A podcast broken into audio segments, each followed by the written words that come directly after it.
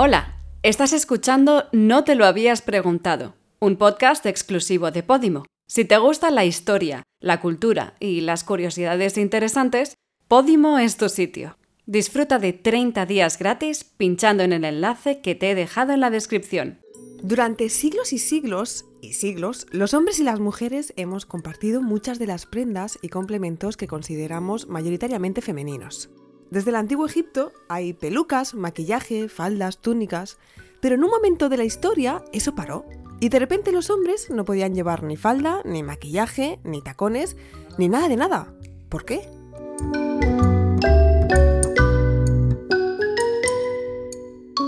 Hola, hola, hola, mi nombre es Judith Tiral y hoy vamos a hablar de por qué el maquillaje, las faldas y todas las cosas que se consideran femeninas pasaron a ser consideradas femeninas cuando realmente las llevaban los hombres. ¿Cómo pasó esto? Empecemos con por qué los hombres dejaron de llevar tacones, ¿no? La historia de los tacones comienza en Persia. ¿Quiénes fueron los primeros en llevar tacones? Los primeros en llevar tacones fueron eh, los persas, ahí los jinetes los usaban porque decían, hostia, esto va de puta madre para engancharse bien a los estribos del caballo. Cuando el país comienza a mantener relaciones diplomáticas con la Europa occidental, los aristócratas ven esos tacones y dicen, ¡Uh! Eso sí que es súper viril, míralos, mira cómo utilizan los tacones, qué poderosos parecen con ellos, cómo marcan su estatus social. Y entonces empiezan a usarlos ellos también. Durante el reinado del rey Luis XIV, cuanto más altos y más rojos eran los tacones, más poderoso era quien los llevaba. Para que os hagáis una idea, cuando los zapatos de tacón llegaron a las clases más bajas, la aristocracia respondió aumentando dramáticamente la altura de sus zapatos, y el rey solo permitía que llevasen tacones rojos y altos las personas más cercanas a él. O sea, es que, que también dices, y hay que ser, de verdad, no solo clasista, sino también maniático y controlador, chico. De verdad. ¿No pasa? Es que hay alguna manía que dices, estas son manías de rico excéntrico. A mí me pasa cuando veo las patatas de sabores. Patatas sabor jamón. No me digáis patatas sabor jamón. O sea, no me digáis que no parece una idea de una persona rica y excéntrica. Bueno, prosigo. Un siglo más tarde, en el siglo XVIII, los tacones llegan a las mujeres. Llegan a las mujeres e incluso estos tacones acaban pasando en altura al, al masculino. ¿Y entonces qué pasa? Pasa la Revolución Francesa.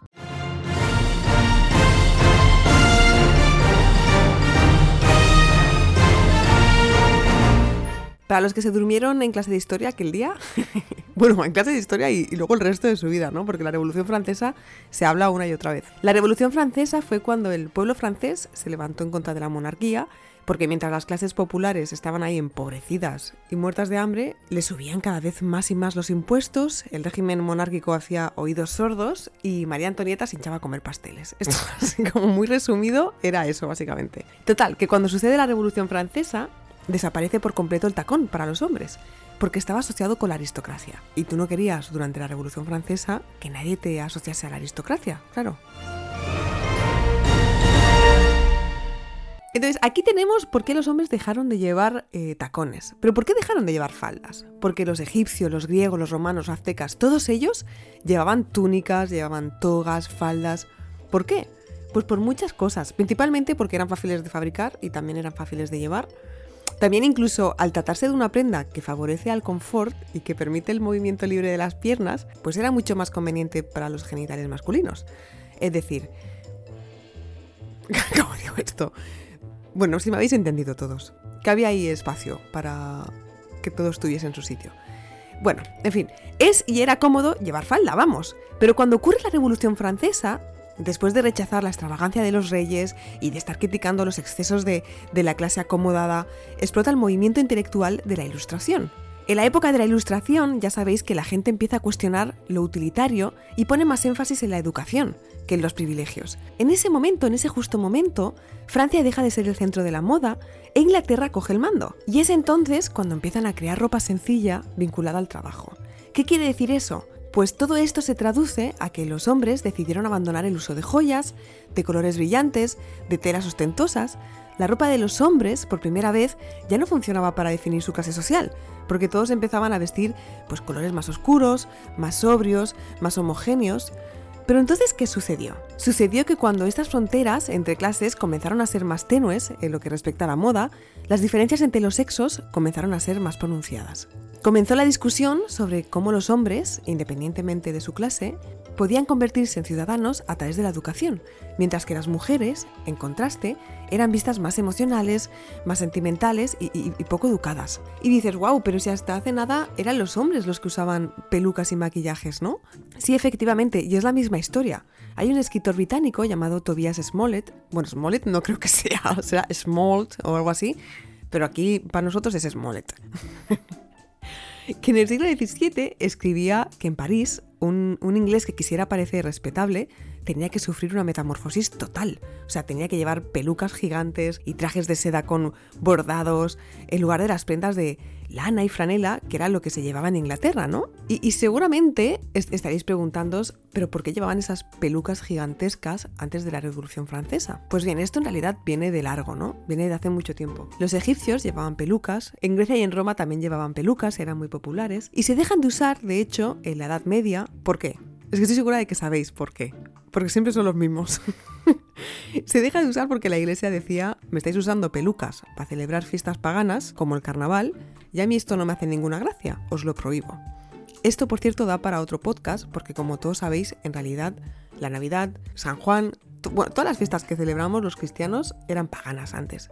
O sea, la iglesia simplemente se hizo con ellas para llegar a, promover más su religión, ¿sabéis? Entonces esto que decían de vamos a prohibir las pelucas no tiene mucho sentido. Pero es igual, seguimos para adelante. El hecho es que las prohíben, ¿vale?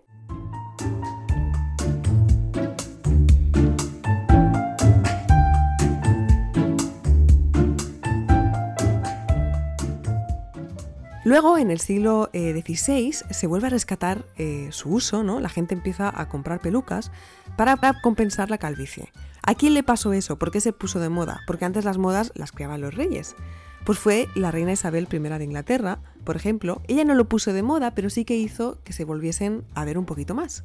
La reina Isabel se estaba quedando calvísima. Isabel I de Inglaterra, ¿eh? no, la, no española. Se estaba quedando calvísima y de repente te aparecía con un pelo ahí rojo cobre que todos decían, amiga, tú tienes un secretito. Y así se fue haciendo con pelucas y la gente se empezó a habituar a ellas otra vez. Las pelucas en esta época, ya os lo podréis imaginar, también tenían el propósito de prevenir la tiña y los piojos, enfermedades que eran súper, hiper frecuentes en, aquella época, tú imagínate, con las malas condiciones de higiene que tenían.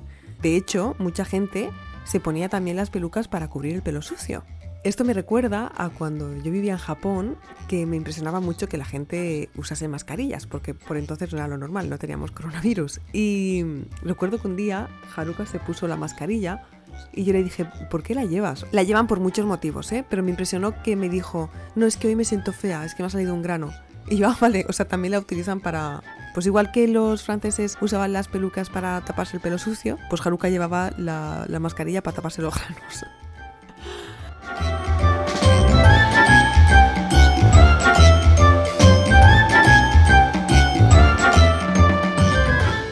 Pero cuando realmente se pusieron de moda las pelucas fue con Luis XIII en el siglo XVII y él empieza a usarlas por el mismo motivo, porque se había quedado calvísimo a los 20 años y no se veía guapo y se me voy a poner una peluca. Pero Luis XIII no usaba las pelucas que nos llaman la atención. O sea, sí que es verdad que llevaba una peluca gigantesca hasta el hombro, negra, con rizos, pero no usaba esa peluca que yo creo que es la que pensamos todos que era de color blanco y gigantesca, ¿no? Entonces, ¿de dónde sale esa peluca? ¿Por qué se pone de moda? ¿Y por qué decidían usarlas y empolvarse la cara con harina blanca. Eso suena un poco, eso suena un poco mal. Pues bien, esta moda surgió a finales del siglo XVII y duró mm, también hasta el siglo XVIII. O sea, la misma época en la que los eh, hombres llevaban tacones y faldas, ¿no? Y con esta moda, los barberos se convierten en peluqueros. O sea, algunos se llegan a hacerse muy, muy famosos y terminan cobrando una fortuna. Lo que ocurre en esta época es que se pone de moda llevar pelucas blancas y echarse polvos blancos en la cara porque se puso de moda la estética de la vejez. ¿Sabéis qué me hace gracia? Es que esto de las modas antes las ponían los aristócratas, los reyes, ¿no? Y me hace gracia imaginar a la gente del pueblo, imagínate, cuando había además tanta diferencia de clases, ¿no? imagínate estar en el pueblo y ver pasar a alguien ostentoso llevando esa peluca y haciéndose pasar así, poniéndose polvo blanco en la cara y envejeciéndose, y, tú estar ahí con tus gallinas y decir. Te quedarías en plan, bueno, pues ahora parece que se ha puesto de moda parecer viejo. Pero pensarías, esta gente está fatal de la cabeza, por favor. O sea, ¿pueden disfrutar de su dinero sin, sin que se les vaya tanto la cabeza? Porque yo no sé si habéis visto pinturas e ilustraciones de la época, pero es que se les fue la cabeza literal con las pelucas, ¿eh? Que hacían pelucas gigantescas, algunas así para arriba y todo, como los caraconos. Que no, que no.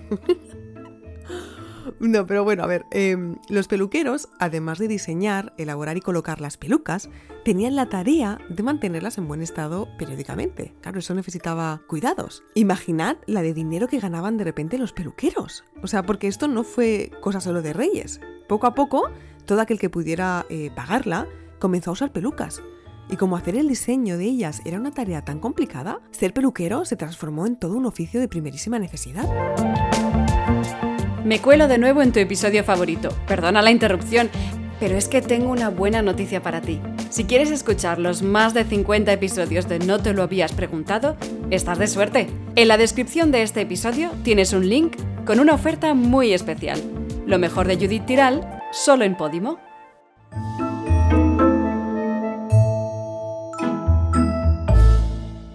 Lo curioso de estas modas es que siempre, siempre, siempre eran para dejar claro el estatus social. Quiero decir, igual que a las mujeres se les somete a esta moda si quieren parecer femeninas, ¿no? Antiguamente todas estas complejidades en las modas de los hombres eran simplemente para dejar claro que, que tenían poder y que eran ricos. Lo curioso aquí es que con la complejidad que requería tener una peluca a la moda, se entiende que se convirtiera por su coste en símbolo de estatus también. Y a pesar de lo que costaba, muchos hombres de las clases menos pudientes intentaban poseer al menos una. O sea, y por ese mismo motivo era habitual, es que esto me encanta, era habitual que se produjesen en la época muchos robos de pelucas. O sea... y, luego las vendían, esto es completamente en serio, ¿eh? luego las vendían en el mercado negro y súper rápido habían ahí compradores, claro, porque todo el mundo quería una peluca. Pero claro, luego tú también ponte a pensar, si te roban la peluca y la venden en el mercado negro por dos duros y tú te la compras, te imagínate ir por el pueblo, que todo el mundo estaba hecho ahí un asco, y aparecer tú de repente, pues aparece el panadero con una... aparece el panadero de repente con una peluca gigantesca blanca. O sea, no puede ser. La gente diciendo, pero Manuel, ¿qué haces con eso? Y él, no, es que un hobby, me la estoy creando yo mismo. No, hombre, no. En 1777 existían, atención, aproximadamente 1.200 peluqueros trabajando en París. ¿Y qué ocurre en 1789? Exactamente, la Revolución Francesa.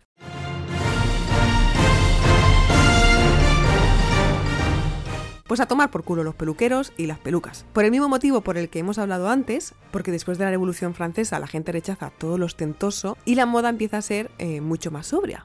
Por supuesto, esto no quiere decir que las sociedades en las que los hombres llevaban falda o tacones fueran más igualitarias. Para nada, la, indumentaria masculina siempre ha subrayado su papel social, ¿no? Mientras que a la mujer sí que se le ha, se le ha limitado a través de la vestimenta, por ejemplo con los corsés, que eso sí que era una cárcel, por favor, o con los tacones, que solo eran cómodos para correr en Jurassic Park, el hombre era todo lo contrario, ¿no? El hombre usaba la ropa para dejar claro, pues eso, que era rico y que tenía poder. Es más, el uso del encaje, de las sedas, el calzado con tacón, el, maquillaje y demás por parte de los hombres no suponía la adopción de un rasgo femenino, o sea, no tenéis que pensar que los hombres antes eran más femeninos, sino simplemente que querían manifestar su estatus. O sea, todas estas prendas, aunque ahora nos parezcan femeninas por lo que estamos viviendo nosotros, en realidad estaban asociadas a la masculinidad y al poder. Pero bueno, vayamos al grano. ¿Qué ocurre después y cómo acaba de terminar esto del maquillaje y las faldas y las pelucas?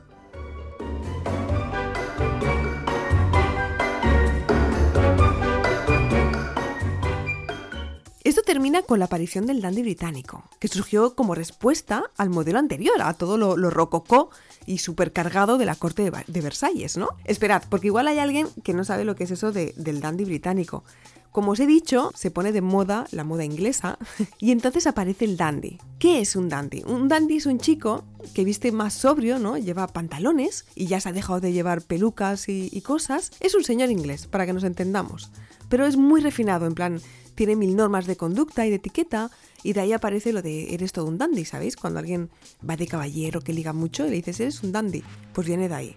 En fin, los dandies empiezan a construirse una visión de la masculinidad que ha, ido perdurando desde entonces hasta ahora. Esta nueva tendencia considera que la elegancia masculina está en la simpleza o en la sencillez. Aunque si se analiza esta estética, en realidad incluye mucha etiqueta y muchas normas sobre colores, sobre prendas, sobre horas del día, ocasiones. Pero no importa, ¿por qué? Porque estos dandies, ya por muy finos que fuesen, por muy arregladitos y muy mucha clase que tuviesen, estos dandies ahora llevan traje y llevan trajes de colores oscuros. Llevan pantalones, son negros, gris, marrones, eh, verde oscuro. O sea, de desaparecen los colores vistosos, la seda, los bordados. El dandy no predica el exceso, sino la moderación, ¿no? Y esto, ay, esto os va a encantar porque esta curiosidad a mí me voló la cabeza. El inglés George Brian Brummel, ¿vale? Este, este hombre es considerado el arquetipo de este movimiento. ¿Qué quiere decir eso? Pues que es el que más se vio, ¿no? El que más famoso se hizo, el dandy más famoso del mundo, ¿vale? O sea, llegaron a decir que era el hombre mejor vestido del mundo. Bueno, pues él escribió un día que si alguien se giraba para mirarte es que no ibas bien vestido. O bien tu atuendo era demasiado rígido, o bien era demasiado sobrio, o iba demasiado a la moda, y entonces él decía que si realmente ibas bien vestido, nadie se iba a parar a mirarte. ¿Sabéis que es muy curioso, por favor? Esto es lo que, lo que a mí me hizo gracia. El perfume Brummel, o sea, este hombre se apellidaba Brummel, ¿vale? Y el perfume Brummel, el, ese perfume tan famoso para hombres, cogió el nombre de este señor, ¿no? En plan, pues si quieres ser un caballero y quieres tener clase, pues perfume Brummel, ¿no? Para ser como él. Pero es muy curioso porque él mismo decía que él no llevaba mm, perfume. A él no le gustaba usar perfumes ni colonias porque él decía que él iba tan fresco y tan limpio que no le hacía falta perfume ninguno. Oye, lavado con perlán. Bueno, y ya basta de cháchara que me estoy liando mucho a hablar eh, de estas cosas. Pero para terminar, la pregunta. ¿Llevarán los hombres falda otra vez? A ver, la moda masculina contemporánea eh, hace décadas que ya va más allá del traje de tres piezas que llevaban los dandies, es verdad. Hay más variedad de prendas, hay más accesorios, hay más colores, pero también es verdad que tampoco parece algo fácil que los hombres vuelvan a llevar falda, aunque yo estoy segura de que en algún momento acabará pasando. Parece que todavía no, no, ha cuajado eso de que las prendas no tengan género y parece que va a ir un poco lento, ¿no? Si os dais cuenta, las mujeres no han tenido inconveniente en, en adoptar prendas masculinas. Por ejemplo, el pantalón, ¿no? ¿Y sabéis por qué es eso? Porque como se había asociado al hombre con el poder en todos los ámbitos, cuando una mujer adoptaba estas prendas, se entendía como un mensaje de empoderamiento positivo, ¿no? Decían, mira la mujer cómo está avanzando, cómo está, ahora se pone pantalones ella también y va a trabajar y está ganándose su lugar en el mundo, ¿no? Y eso, eso que da a entender, eso da a entender que en cambio si un hombre adoptase eh, ciertos colores o materiales que aún se asocian a lo frágil, por ejemplo el color rosa, muchos lo seguirían interpretando como un mensaje de debilidad. En fin, eh, espero que Harry Styles nos salve a todos de esto. Y nada, muchas gracias por escuchar este episodio. Eh, ya sabéis que si os ha gustado podéis darle a seguir aquí arriba en Podimo y así te avisa cuando haya un nuevo, un nuevo episodio cada domingo. Y también, si te has quedado con ganas de más, en mi Instagram, arroba vais a tener en los stories destacados imágenes sobre las pelucas, sobre los primeros dandies, para que podáis acompañar al podcast, ¿vale? En fin, un besito, nos vemos en el próximo, gracias por escucharme, adiós.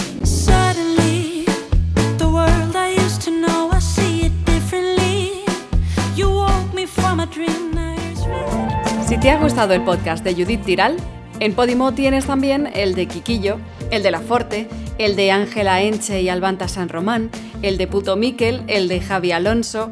Si quieres disfrutar de 30 días gratis para descubrir cientos de podcasts exclusivos, pincha en el link que te he dejado en la descripción.